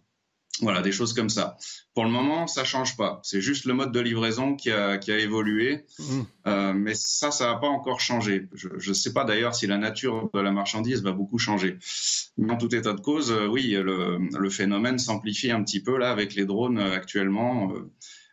Ça, dit quelque chose effectivement du trafic de drogue. Judith Vintroux, vous voulez vous, poser une question, Dominique Verrière. Oui, bonjour monsieur. Je voulais savoir si euh, les familles étaient fouillées quand elles venaient voir euh, leurs proches en prison. Ah non, elles passent euh, sous un portique de détecteur de métaux à l'entrée de l'établissement, mais elles ne sont pas fouillées. Et est-ce que ça vous semblerait nécessaire pour empêcher notamment d'alimenter en drogue l'intérieur de la prison? Bah, vous savez, madame, depuis 2009, il y a une loi qui empêche qu'on fouille les détenus à la sortie des parloirs. C'est certainement pas pour, fouler, pour fouiller les familles. Euh, donc, euh, on n'en est pas du tout là, euh, si vous voulez. Enfin, L'intérêt, de toute façon, n'est pas de savoir si les familles sont porteuses ou pas de drogue. En ce qui nous concerne dans les établissements pénitentiaires, c'est de savoir s'il y, y, a de la drogue qui va rentrer, de la drogue ou autre chose d'ailleurs des armes euh, potentiellement, euh, parce qu'il y a beaucoup d'agressions également entre détenus du fait euh, des trafics qui sont quand même de plus en plus, de par les quantités d'objets illicites qu'on découvre régulièrement. Hein. Donc, euh, donc euh, l'idée, c'est pas de fouiller les familles. Enfin, ça, n'a absolument aucun intérêt. On y passerait euh, de surcroît un temps fou pour un intérêt qui serait tout à fait mitigé. Mais un intérêt mitigé, mais ça ne permettrait pas de, combattre le, trafic de drogue. Vous le disiez, un kilo hein, qui est récupéré au centre pénitentiaire de Saint-Quentin-Falavier, un kilo de cannabis ce matin. le, trafic de drogue en, prison, il est, lucratif il fonctionne quelles sont les mesures? Euh, On a le sentiment que c'est très compliqué d'endiguer euh, le, le, trafic de drogue au sein d'une prison. Pour quelles raisons ben, euh, Parce que je pense qu'on n'est pas assez étayé juridiquement aussi euh, pour lutter contre tout ça. C'est-à-dire qu'une personne, euh, je ne sais pas si vous avez entendu parler des Dalton qui ont fait un petit peu parler d'eux sur la région lyonnaise. Mmh. Ces personnes avaient pour habitude de rentrer dans ce qu'on appelle les glacis de sécurité, qui sont une enceinte grillagée qui fait une, un premier rempart avant le, le mur d'enceinte de l'établissement c'est pas une zone euh, de défense militaire cette zone-là, c'est-à-dire qu'on n'a pas le droit de tirer entre guillemets sur quelqu'un qui rentrerait dans ce sur ce secteur. Les personnes qui viennent faire des projections euh, connaissent euh, cette réglementation particulièrement bien. Donc, à partir du moment où, sur, sur, tous ces aspects de sécurité périmétrique, on n'est pas suffisamment fort juridiquement pour avoir des moyens de défense suffisamment conséquents, on n'avancera pas sur le sujet. Euh, pour ce qui est des drones, on a réussi, par exemple, au centre pénitentiaire de Moulins cette semaine à en intercepter un grâce à des systèmes euh, techniques qui permettent de le faire. Euh, mais il y en a un qui se fait intercepter, il y en a dix qui passent. C'est toujours comme ça, en fait. Hein. C'est sur le, sur la masse que, que, le trafic continue à se faire, en fait. Vous avez le droit de les neutraliser avec vos armes, les drones, ou pas? Non, non, c'est pas avec les armes qu'on les neutralise, c'est avec des dispositifs qui brouillent en fait les ondes de télécommande, tout simplement. Donc, en tout cas, le, trafic de drogue, la drogue aujourd'hui, elle rentre de, plusieurs manières dans les prisons. De quelle manière? Et euh, ensuite, euh, euh, Philippe Guivert vous posera une, question. Ben, les deux grandes manières traditionnelles, c'est par les parloirs, on le sait. Et l'autre manière traditionnelle, c'est par-dessus les murs, par projection, avec une foultitude de, dispositifs euh, pour, pour réaliser ces projections, hein, parce qu'on impacte en général le colis dans une couche de bébé pour amortir la chute. Euh, et euh, on jette ça avec tout un ensemble de choses qui peuvent être jusqu'à jusqu'à des arcs, comme on a vu à la maison d'arrêt de Corba, par exemple, sur la périphérie, des gens qui se filment hein, en plus en faisant ça, comme ça on, sait bien de, quelle manière ils procèdent. Bon, voilà, c'est les deux, les, deux grandes, euh, les deux grandes façons de, faire rentrer euh, du matériel en prison. Philippe Guibert voulait vous, poser une, question, Dominique Verrière. Oui, bonsoir monsieur. En vous écoutant, c'est très intéressant parce qu'on rentre dans les choses euh, extrêmement concrètes. Et en même temps, on a un petit sentiment d'impuissance en vous écoutant. Je voulais vous demander qu'est-ce qu'il faudrait faire, à votre humble avis, pour vraiment inverser les choses en matière de trafic de drogue dans les prisons? On avait un sentiment d'impuissance que par rapport à tout ce qui rentre dans les détentions, monsieur, je, pense qu'on aurait déjà solutionné un gros problème. Euh, ah, enfin, c'est un problème important quand même. Oui, oui, tout à fait. Mais euh, on, a un problème euh, global avec le fonctionnement de nos établissements pénitentiaires, en fait. Euh, qui dépasse un petit peu le seul problème euh, de, tout le matériel qui rentre. Euh, qu'est-ce que ça nous dit, tout ce matériel qui rentre? Ça nous dit qu'en fait, l'arsenal encore une fois, hein, pour, pour permettre de prendre en charge correctement les, personnes qu'on a, qu'on a mis sous, sous main de justice, n'est pas suffisant. Il n'y a pas d'envie de l'administration pénitentiaire au sens large d'avoir la main sur les détentions. Euh, c'est un petit peu le contraire qui se passe en fait. Et à partir du moment où ce sentiment d'impunité euh, n'est malheureusement pas seulement cultivé, on a l'impression qu'il est euh, encouragé, si vous voulez, par notre hiérarchie. mais, concrètement, on n'aura jamais la main sur, sur, sur, les choses à partir. Vous, demandez, vous demandez quoi concrètement aux, aux autorités, au gouvernement? Ben, il y, aurait, y aurait énormément à légiférer. Euh, pour, euh, pour permettre justement cette reprise en main dans les, dans les, dans les établissements pénitentiaires, si vous voulez. Euh, parce que quand on construit de, nouveaux établissements euh, comme le, centre pénitentiaire de Lutterbach, par exemple, et que tout est prévu d'ores et déjà pour que les détenus puissent vagabonder sur les coursives, comme on appelle ça, hein, donc ces secteurs de détention communs, les couloirs, quoi. Euh, en fait, moi, il faut qu'on m'explique euh, quel est l'intérêt pour la réinsertion des personnes détenues de pouvoir errer sans but euh, sur une coursive en se retrouvant à une cinquantaine entre eux. On a vu justement, puisqu'on prenait le centre pénitentiaire de Saint-Quentin-Falavier pour exemple, une agression euh, de cinq détenus sur un autre détenu, où ils sont rentrés dans sa cellule euh, pour, ben, pour lui faire ce qu'on appelle une boulette. Hein. Enfin voilà, ils sont allés lui casser la figure dans sa cellule. Et en plus, un autre détenu a filmé l'événement avec un téléphone portable.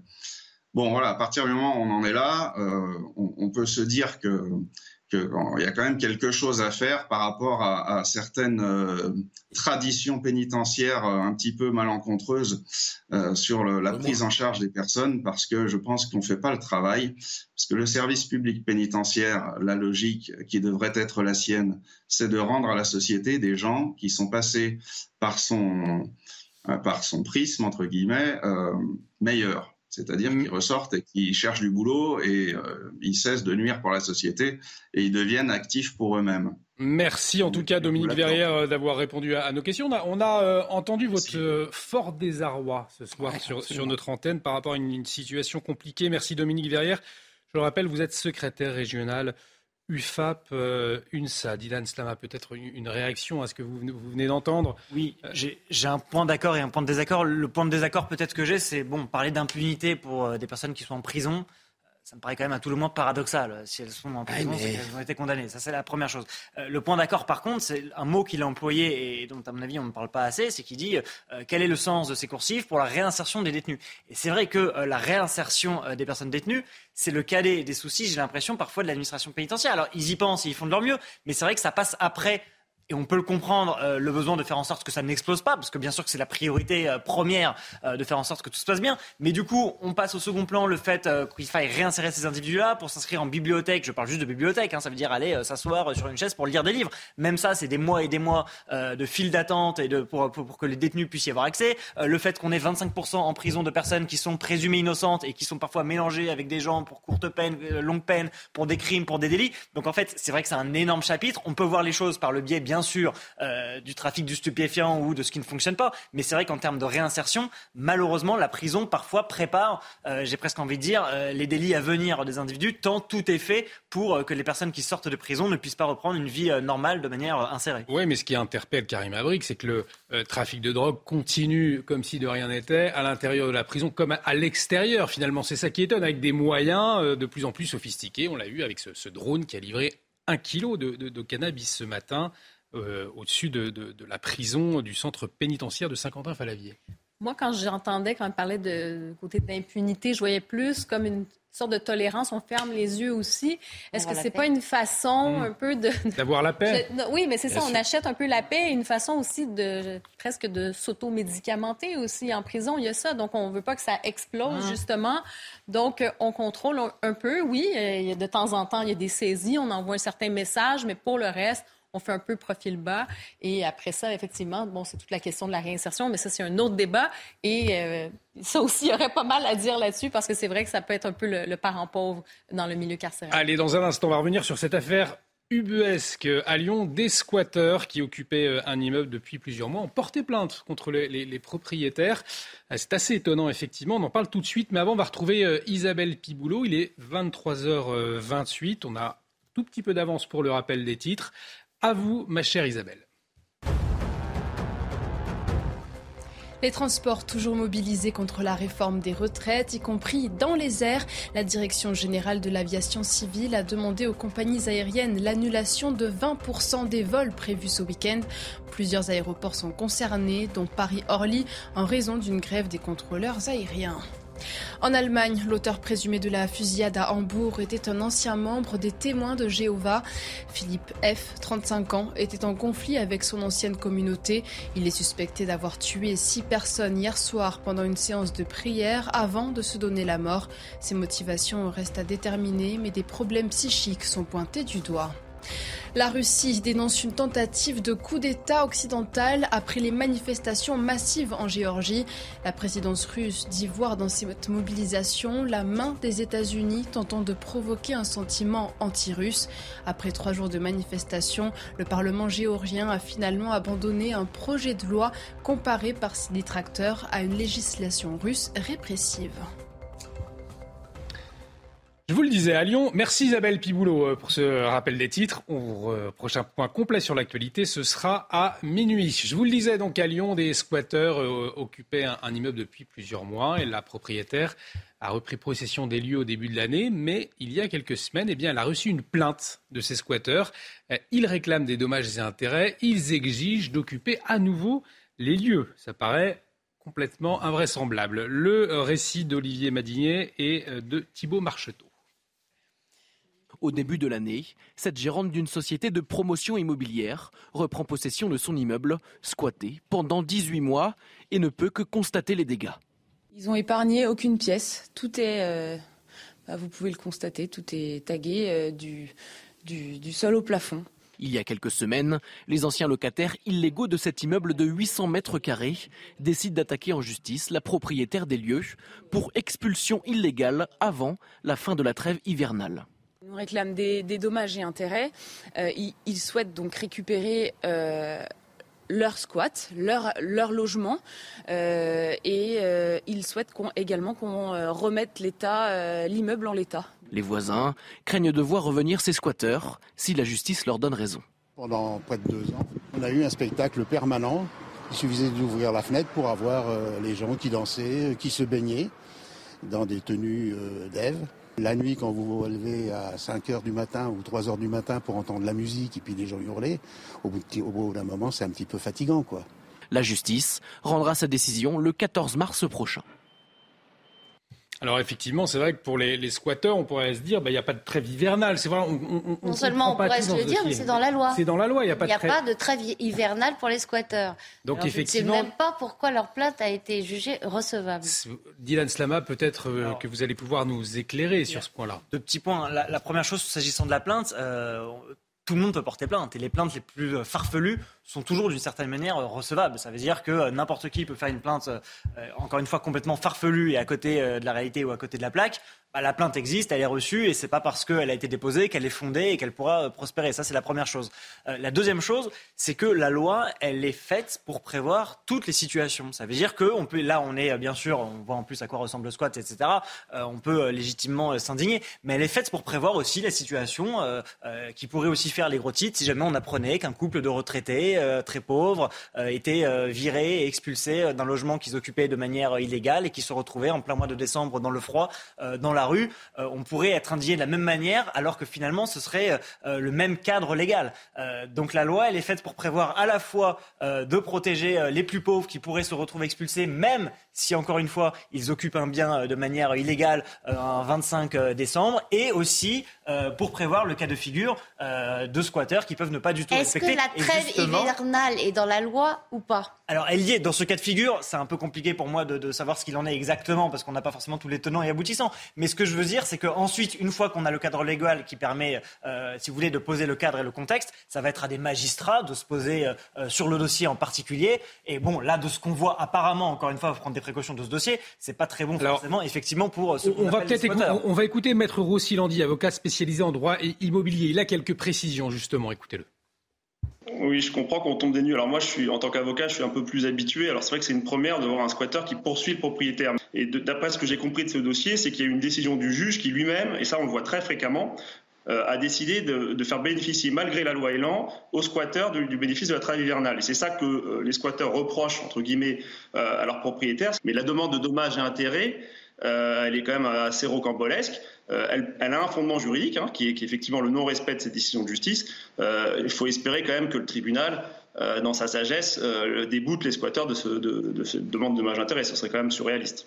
Effectivement, on peut espérer que le tribunal déboute les, les, squatteurs. Ah oui, d'autant plus que cet avocat vient de dire que le juge n'a pas respecté la loi. Voilà, c'est ça. Tout simplement. C'est assez étonnant d'ailleurs. Donc le propriétaire peut faire appel. Bah bien sûr. Enfin, éventuellement. Si... Histoire de fou quand même. C'est une histoire absolument. Et euh, de ce que j'avais compris aussi euh, dans, l'article de, de, de, CNews sur ces deux euh, squatteurs en question, c'est pas des gens qui sont dans une situation vraiment de de grande précarité, de vulnérabilité, plus précisément. C'est ça, exactement. Donc, manifestement, je trouve qu'on marche sur la tête, comme on dit, euh, parce que c'est, je sais pas, c'est peut-être mon réflexe un peu nord-américain. Je, ne comprends pas que ce genre de situation se répète. Je trouve ça complètement surréaliste. Je trouve que c'est une minorité de gens euh, comme ça qui réussissent à faire autant d'abus. C'est, complètement. On parle pas de, effectivement de locataires un peu euh, qui sont un peu pris, qui n'ont pas beaucoup d'argent, et ils doivent quitter les lieux ou peu importe. Ce n'est pas ça. On parle vraiment de, gens qui abusent de biens, qui abusent des gens ici autour. Et l'État, les, lois existent. C'est ça qui est fascinant. C'est pas, on dit souvent, ah, il faudrait durcir. Non, ça existe. C'est vraiment le problème est dans l'application de, ces peines-là, de l'application, en fait, de la justice, tout mmh. simplement. Et la décision 14 ou le, le, Sans être nord-américain, on peut quand même être très surpris par cette affaire. Décision le 14 mars. Euh, on y reviendra. Donc on verra, on observera de très près euh, ce que dira la justice sur ce dossier. Il nous reste euh, tout petit peu plus de cinq minutes. je vous propose de, dire un mot sur le nucléaire à présent avec Michel Chevalet, puisque de nouvelles fissures ont été découvertes dans deux réacteurs de centrale EDF. Euh, sur les sites de Panlis en Seine-Maritime et de Cattenom en Moselle. C'est ce qu'a révélé euh, l'autorité de sûreté nucléaire. Alors les précisions de, Michel Chevalet, regardez. Eh oui, décidément, EDF n'a pas de chance. Vous vous souvenez, a été révélé les fameuses affaires des fissures, des fissures dites sous contrainte, qui sont apparues sur une quinzaine de réacteurs, et qui avaient démarré d'ailleurs à Civaux, simplement sur un contrôle d'une radiographie de, routine. On va y revenir.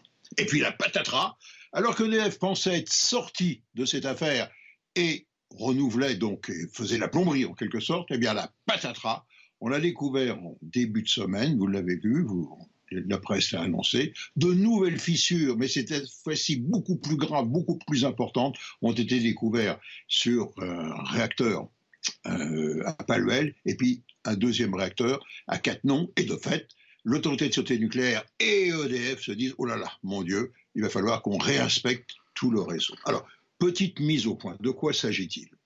Ces fissures sont d'abord apparues sur un circuit, non pas de refroidissement de la centrale, mais sur un circuit de secours, d'injection d'eau en cas de mauvais refroidissement du réacteur. Il y a un circuit de secours et on injecte de l'eau froide.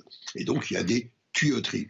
Et ces tuyauteries ont été soumises à des contraintes, des vibrations, et de fait sont apparues des criques non pas des fissures, mais des petites criques à l'intérieur du tuyau qui ont été découvertes simplement par radiographie. Et donc, de fait, eh bien, on a dit, oh là là, on risque une rupture de la tuyauterie. Vite, il va falloir changer les tuyauteries, faire de la plomberie. Seulement, on est dans une zone qui est radioactive, difficile d'accès, et on ne peut intervenir que lorsque le réacteur est à l'arrêt. Donc ça prend du temps et on manquait de soudeur. Donc l'affaire semblait résolue. Et là, patatras, ce coup-ci, on a découvert toujours sur ce même circuit de secours, de refroidissement, mais très près du point d'injection dans le cœur du réacteur, des fissures beaucoup plus importantes. C'est des fissures qui font quasiment trois quarts de tour de la tuyauterie qui est, qui à peu près qui est grosse comme ça, là, hein, qui fait 50 à 60 cm de diamètre. Et les fissures, cette fois-ci, ce n'est pas quelques millimètres de profondeur. Je dis bien, vous lisez bien, c'est 23 mm, 2 cm et demi quasiment sur un tuyau dont l'épaisseur est de 2 cm 7. C'est-à-dire qu'on est près du point de rupture. Et là, on dit, oh, stop, stop, c'est très grave il faut arrêter. Et donc, de fait, l'autorité de sûreté nucléaire a dit à EDF, eh bien, écoutez, mes enfants, il va falloir passer en revue tous les réacteurs chez vous pour voir si ce phénomène que l'on vient de découvrir et que l'on ne pensait pas euh, découvrir à cet endroit-là, on s'y attendait pas, il faut bien le reconnaître, eh bien, il va falloir passer en revue l'ensemble du réacteur. Ça va prendre du temps et ça va nécessiter la mise à l'arrêt des réacteurs, l'utilisation de plombier spécialisé, si j'ose dire, de soudeur spécialisé. Et donc, ça va perturber, en quelque sorte, le planning de fonctionnement des centrales nucléaires dans les mois qui viennent et peut-être dans l'année qui vient, surtout 2023. Mais 2024. Donc, comme quoi, vous voyez, EDF n'est pas sorti d'auberge. Les explications toujours euh, aussi claires de Michel Chevalet, euh, Philippe Guibert, c'est pas très, très rassurant ce qu'on apprend là ce soir. Euh, non, c'est une très mauvaise nouvelle. Alors, qui est un peu amoindrie par le fait qu'on est, est en train de sortir de l'hiver. Hmm. Donc notre consommation d'électricité va un petit peu baisser. Donc, mais c'est une très mauvaise nouvelle pour EDF et pour le pays. Mais ça peut permettre peut-être de rebattre les cartes du débat euh, sur le nucléaire en France parce qu'on nous a raconté qu'une moitié de l'histoire. C'est-à-dire C'est de la faute des politiques, tout est de la faute des politiques. Or, déjà, cet hiver, le, besoin d'électricité qu'on avait était déjà dû à des fissures du même type. Et donc, la question technique de l'entretien des centrales, surtout au bout d'un certain temps, est quand même posée. Et ça, ce n'est pas de la responsabilité des politiques, c'est de la responsabilité d'EDF. Toute la filière nucléaire s'est largement essuyé les pieds sur les politiques en disant Fessenheim était sans doute une erreur, hein, on est bien d'accord. Mais tout le monde s'est essuyé les pieds sur les politiques en disant euh, vous avez fichu par terre la filière nucléaire. Euh, bah, il se trouve que la filière nucléaire a rencontré un certain nombre de difficultés et qu'il faudra peut-être un jour en parler. C'est l'autre partie de l'histoire. Non, on ne peut pas justifier a posteriori parce qu'on découvre des malfaçons. Euh, c'est pas a posteriori, hein, c'est déjà le cas cet hiver. Hein. Des décisions de politique ont été prises bien avant que ces fissures, des années avant. rien à voir avec ces problèmes-là. Que ces fissures apparaissent. Euh, là, c'est une inversion totale euh, du raisonnement. Et, non, non, c'est pas une inversion totale. C'était déjà le problème. Si on a manqué d'électricité cet hiver, c'était pas à cause de décisions politiques. C'était déjà à cause des problèmes d'entretien et de fissures. S'il y avait eu plus de centrales en fonctionnement. Mais non, absolument pas. Ça, c'est. Pardon. Non, vous, vous savez que s'il y avait eu plus de centrales en fonctionnement, les fissures auraient tout fichu par terre. Vous le savez, vous avez votre boule de cristal spécialisée mais non, dans mais le nucléaire. Pas ça, mais déjà. Ça n'a aucun il y a rapport. Un an. Eh bien, je ne pensais pas lancer un tel débat à 10 secondes de la fin. Malheureusement, bien évidemment, on pouvait s'en douter, c'est évident.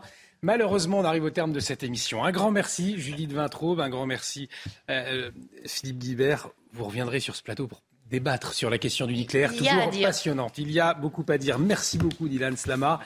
Merci, beaucoup, Karima euh, Brick. L'actualité continue sur CNews. Dans un instant, euh, ce sera l'édition de la nuit avec Augustin Donadieu. Merci à Luna Daoudi qui m'a aidé à préparer euh, cette émission, à Camille Guédon, à Margot Nodin et à Mickaël à la réalisation.